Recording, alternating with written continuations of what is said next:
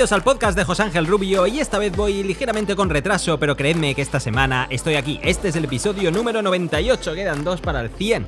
Ese hito que tantas veces os he hablado y ya veremos qué haremos, pero esta semana no quería pasarla en blanco porque el podcast va a estar un poco resentido durante el mes de julio. Al final os voy a explicar por qué. Pero esta semana vamos a hablar de un montón de cosas porque parece mentira, pero a pesar de la cuarentena, el aislamiento y todas estas cosas, siempre hay un montón de suculentas noticias para comentar. Así que empecemos. Mi nombre es José Ángel Rubio, aquí hablamos de edición, hablamos de reviews y sobre todo, sobre todo, hablamos de drones. Vamos.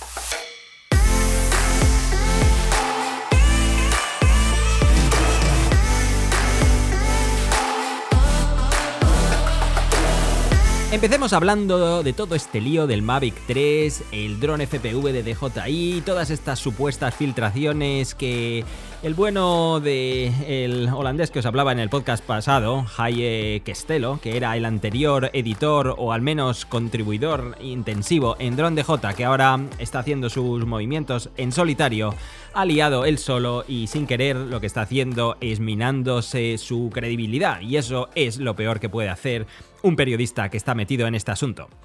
Si no sabes de lo que te hablo, esto es la cronología de los hechos. Básicamente, a martes, eh, teniendo en cuenta la fecha de publicación de este podcast, que hoy es 4 de julio de 2020, básicamente mm, subió una noticia en exclusiva de una supuesta filtración en la que se decía que el Mavic 3 estaba listo y que seguramente saliera después del verano. Entonces a partir de aquí todo el mundo se puso francamente nervioso, se puso a tirarse de los pelos aquellos que no habían ahorrado suficiente para comprárselo y básicamente un montón de cosas más que no vienen al caso. La cuestión es que Drone DJ se hizo eco. Obviamente deben tener algún tipo de pelea entre los dos y básicamente quisieron saber quién es el que iba a ser el primero. Él hizo lo mismo, Drone DJ le copió los pasos y una vez más pusieron en evidencia que el Mavic 3 está a la venta después del verano de 2020. Personalmente no creo que esto vaya a ocurrir de ninguna de las maneras. Son indicios, intuición personal si lo queréis decir. No tengo base ninguna para deciros una cosa o la otra, que conste, es mi propia intuición. Puede ser que me equivoque y ojalá me equivoque, porque no hay nada mejor que tener nuevos drones cada mes, pero no creo que vaya a ser así. Hay una cuestión, es leer entre líneas, algo que os he dicho alguna vez más. Es esa um, conversación que supuestamente se filtró entre alguien de dentro y alguien de fuera de JI, donde decían que paralizar todos los proyectos actuales y que se dedicaban a cosas más intensivas en el Mavic 3 porque si no les pillaba el toro, donde me da buena espina y creo que eso va a ser una realidad. Eh, no, no lo creo. El Mavic 3 no lo vamos a ver este año, a pesar que cuando lleguemos al verano, seguramente eh, para después del verano, más bien dicho, seguramente el Mavic 2 ya cumplirá dos años y eso ya es mucho tiempo. Pero, ¿cuál es la alternativa? ¿Cuál es la competencia? Ya estamos con el lío de siempre. Realmente, como no tienen competencia, se pueden permitir el lujo de esperar. Ha salido el Evo 2 haciendo de las suyas, ha salido el Sky haciendo de las suyas, pero a la hora de la verdad, cuando hay que ponerse ahí fuera en el mercado y hay que entregar el producto, ya se sabe quién se lleva el gato al agua. Así que es más que probable que el Mavic 3 no lo veamos este año. Entonces, estas dos personas, ¿a qué viene tanto alardeo? Pues viene al hecho de que estamos en tiempos difíciles y tiempos difíciles requieren tener a una audiencia porque la audiencia va a dar valor a tu trabajo y en ese momento es cuando lo puedes monetizar y seguramente, bueno, no quiero poner palabras en boca de personas que no conozco, pero seguramente es lo que están haciendo cualquiera de las dos publicaciones. Por otra parte, el amigo Sita LV esta semana también ha subido un par de bocetos en su cuenta de Twitter hablando de un posible dron FPV. Que conste que esto no es ninguna filtración. En otras ocasiones él sí que habla de filtraciones, él dice que tiene información de dentro y quizás a veces publica fotos, publica cosas muy borrosas que supuestamente se han hecho deprisa y corriendo, pero esta vez no. Esta vez ha subido un dibujo de su puño y letra pensando más bien en voz alta lo que sería el producto ideal. Básicamente es una carta a los Reyes Magos, una carta diciendo, en este caso los Reyes Magos son los amigos de DJI que pueden estar pensando qué hacer y básicamente él ha puesto sus requerimientos. La verdad es que lo que está haciendo tiene mucho sentido. Su concepto de dron FPV que DJI podría poner a la venta se basa en un cineboop. Y hablando de Cineboop, te recomiendo el vídeo que probablemente ya esté online cuando estés escuchando este podcast donde hablo de uno que me ha pasado Banggood, es el iFlight Bumblebee con el sistema HD de DJI que me ha parecido lo más divertido del mundo. He pasado un rato extraordinario con mi pequeño, volando los dos a diestro y siniestro, pasando por huecos, yendo deprisa. Es un dron divertidísimo. Por este motivo, el dron FPV de DJI tiene que ser un cinebug. Es la única manera por la que podrías captar un montón de cuota de mercado de gente que quiere entrar en el mundo FPV, pero como es tan hostil no sabe cómo hacerlo. Un dron Cinebub es un gran primer paso para hacerlo. Que conste que fue mi idea cuando empecé. Y fue un dron Cinebub el que perdí y el que estará probablemente colgado de un árbol con una flamante GoPro y un montón de baterías y tarjetas carísimas en ellos. En fin, la cuestión es que, como digo, es el gran dron para empezar y es el gran concepto que Osita le transmitía a DJI que ponga en marcha. Aparte de eso, poco más se decía. Básicamente decía que obviamente fuera compatible con un sistema digital, ya hoy en día lo son a muchos de ellos, y que básicamente pues que pueda grabar en 4K, que la imagen esté estabilizada y que sobre todo sea fácil. Yo a toda esa lista lo que le añado es que hagan algo con las baterías. Las baterías es el gran dolor en la espalda baja. Es algo es un dolor de muelas horrible. Tienes que andarte con un montón de ellas, duran poquísimo, en algún momento He tenido la mala experiencia de que por lo que sea se ha deteriorado una batería, empezó a perder voltaje y el dron empezó a descender. Mi hijo en ese momento estaba manejándolo, tenemos dos gafas, uno es la del piloto, otra es la del espectador, íbamos los dos volando y más bien iba él volando, iba mirando y yo veía que iba directo contra un árbol.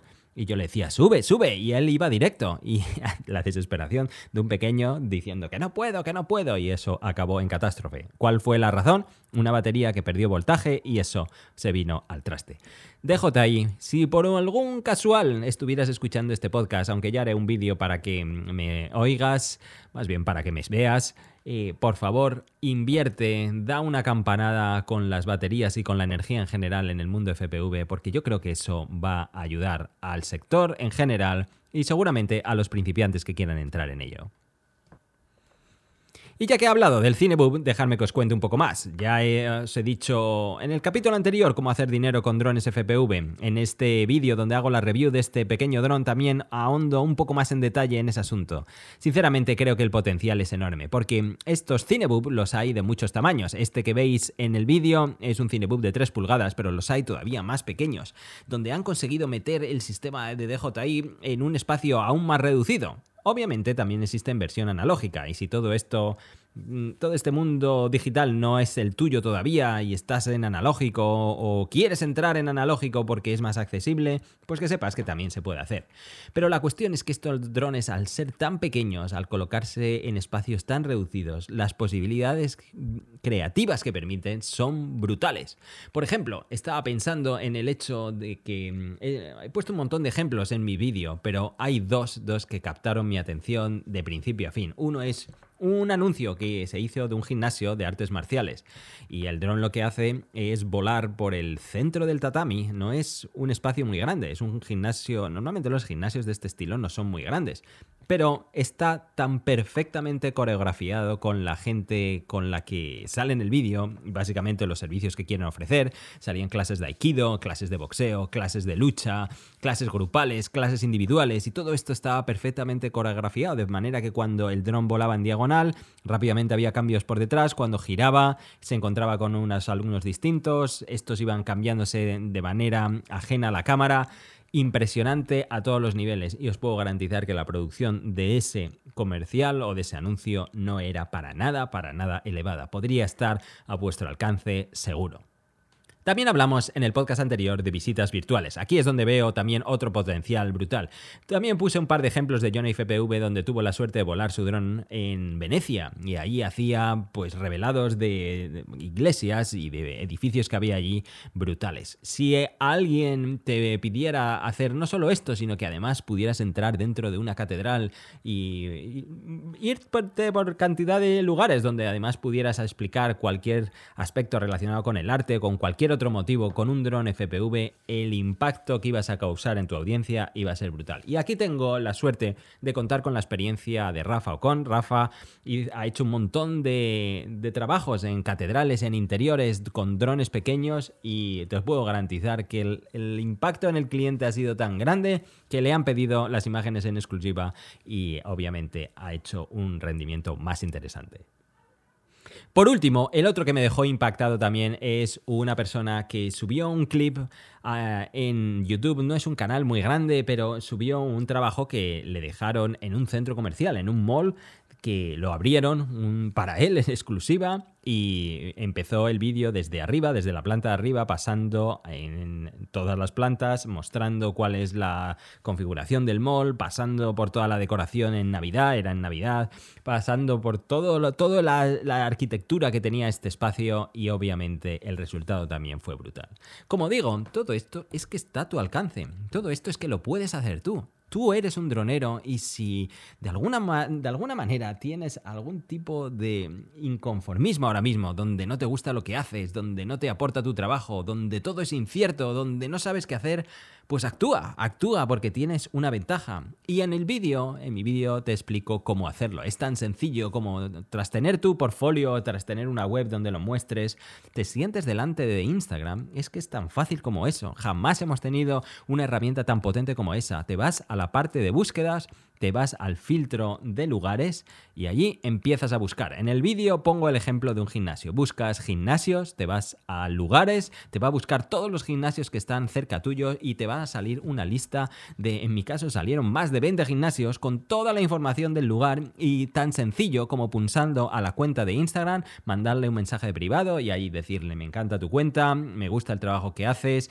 podría ayudarte a hacer algo mejor, me dedico a hacer vídeos con drones FPV, ahora mismo captan la atención, etcétera, etcétera, etcétera. Todo esto está al alcance de cualquiera y lo puedes hacer en cualquier parte del mundo. Nada tiene que ver el hecho de que unas personas tienen más ventajas que otras. Instagram está en todas partes y eh, drones como estos están también en todas partes. Piénsatelo, porque no hay nada peor que llegar a un momento en la vida en la que probablemente sientas remordimientos o te arrepientas de no haber hecho algo. Recuerda, al final de tu vida te vas a arrepentir de lo que no hiciste, no de lo que hiciste.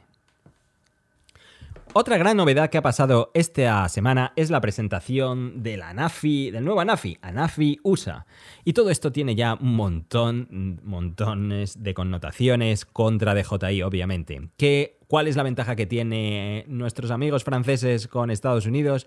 Pues obviamente que la seguridad es un gran hándicap para empresas chinas y además que obviamente los primeros respondedores, policía, bomberos, todos estos equipos de fuerzas de seguridad del Estado, pues obviamente necesitan drones. Es que es así de sencillo. Y como en este país les han prohibido comprar DJI y el Mavic 2 Enterprise es una opción muy sólida, incluso, incluso el Inspire puede servir para primeros respondedores, obviamente aquí hay una demanda que no está atendida.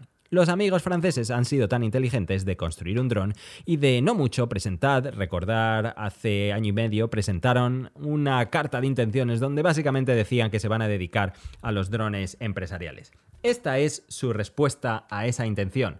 Y es un dron de nada menos 7.000 dólares, que por ahí he leído que es nada más y nada menos que 10 veces más que el coste que tiene el Parrot Anafi cuando lo presentaron. Obviamente, no es lo mismo una entidad pública o una fuerza de seguridad del Estado o fuerza primeros respondedores, llamadla como queráis, que el consumidor normal y corriente. ¿Y qué es lo que tiene este dron? Pues este dron no es ni más ni menos que una Nafi con unos cuantos esteroides que ahora te voy a comentar. Es el primer dron que cuenta con un potentísimo zoom, 32 aumentos nada menos. Graba a 4K en HDR y tiene una cámara térmica.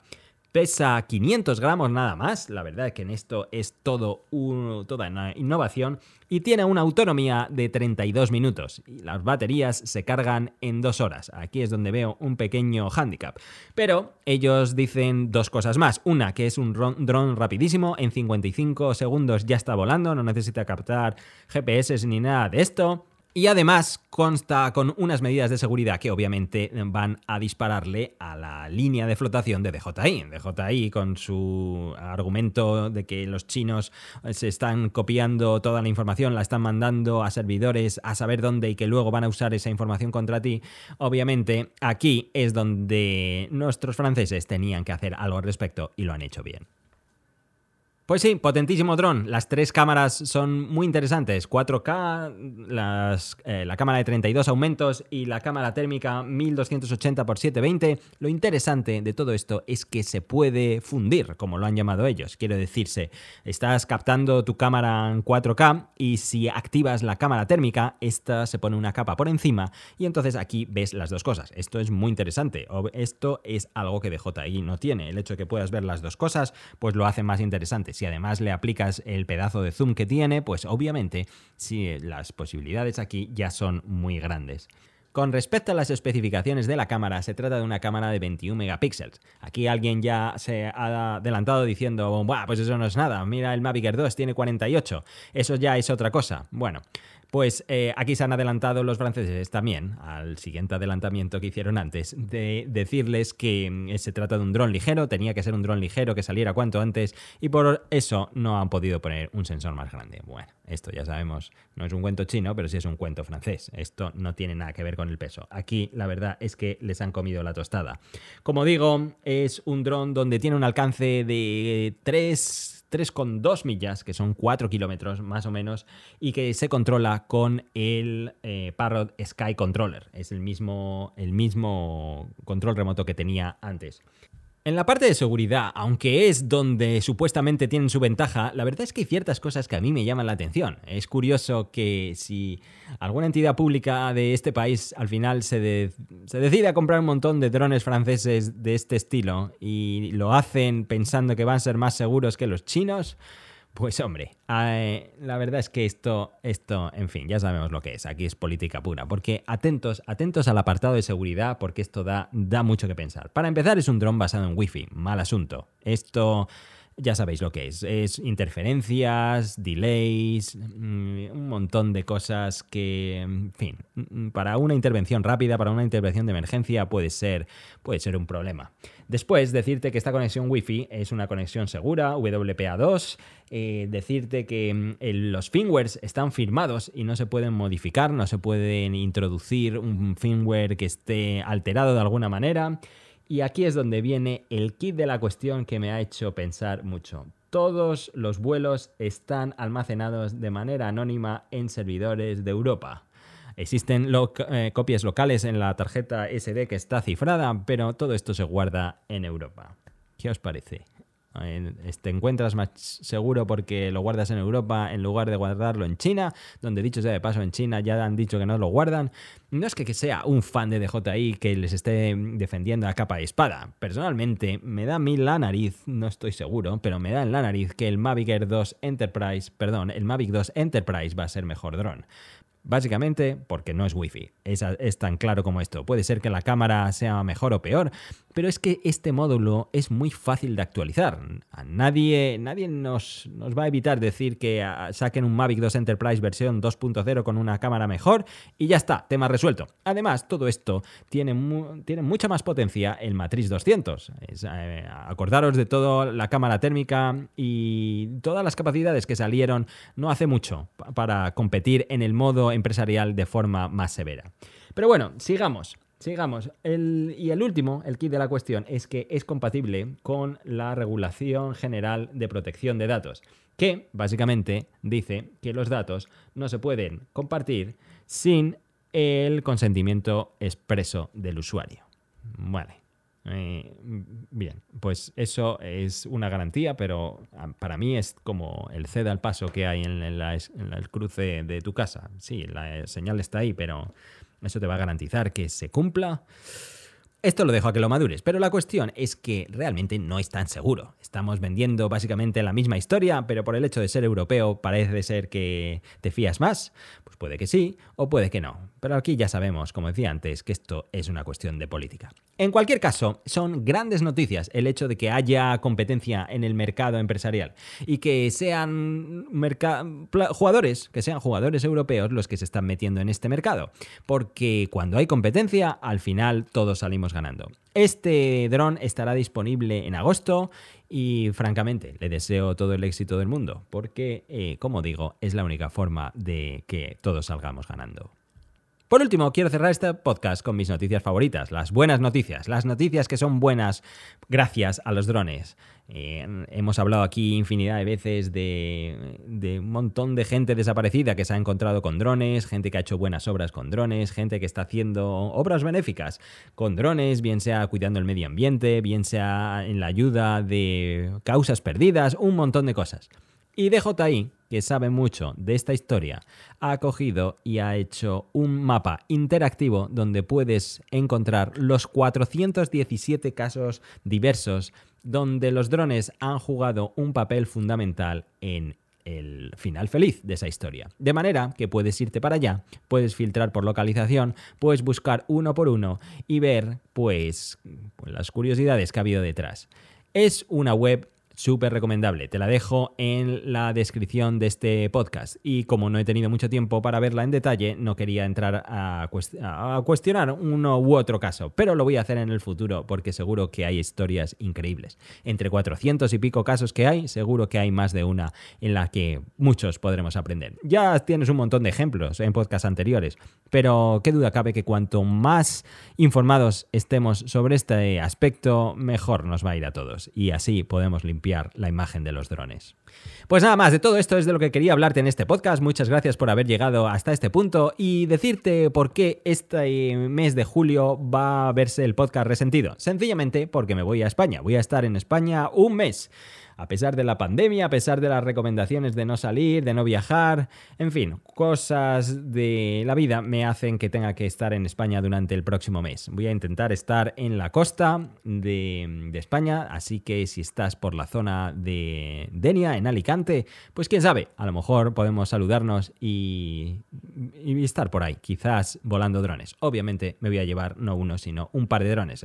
un dron FPV y el Mavic 2 van a venir conmigo y me da pena no llevarme el Skydio, pero claro, es que no me puedo llevar todos. Ya que me lleve dos ya me va a suponer un problema. Y dicho sea de paso, si me sigues en TikTok, voy a contar cómo es la experiencia de viajar con estos drones. Es una cuestión que mucha gente por allí me pregunta y si tienes la curiosidad, pues sígueme por TikTok porque te diré algo más al respecto. También, si me sigues por TikTok, decirte que eh, seguramente en los próximos días voy a acabar mi curso de FPV para principiantes en TikTok. Eh, no sé si está funcionando, pero la verdad es que la gente lo está viendo. Ya van 5.000 visualizaciones. Así que algo de interés sí que tiene que tener. Mi idea es que en cuestión de 30 segundos te dé una noción imprescindible para principiantes y de esta manera pues te ayuden a decidirte a entrar en este mundo que es apasionante y como digo siempre tiene un futuro brutal.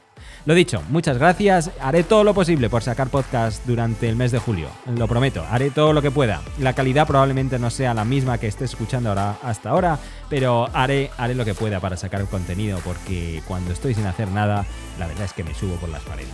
Así que lo dicho, gracias, gracias por estar allí, gracias por escucharme allí donde puedas, donde dejarme que sea tu compañía y nos vemos, nos escuchamos la próxima vez. Un saludo y hasta pronto. Adiós.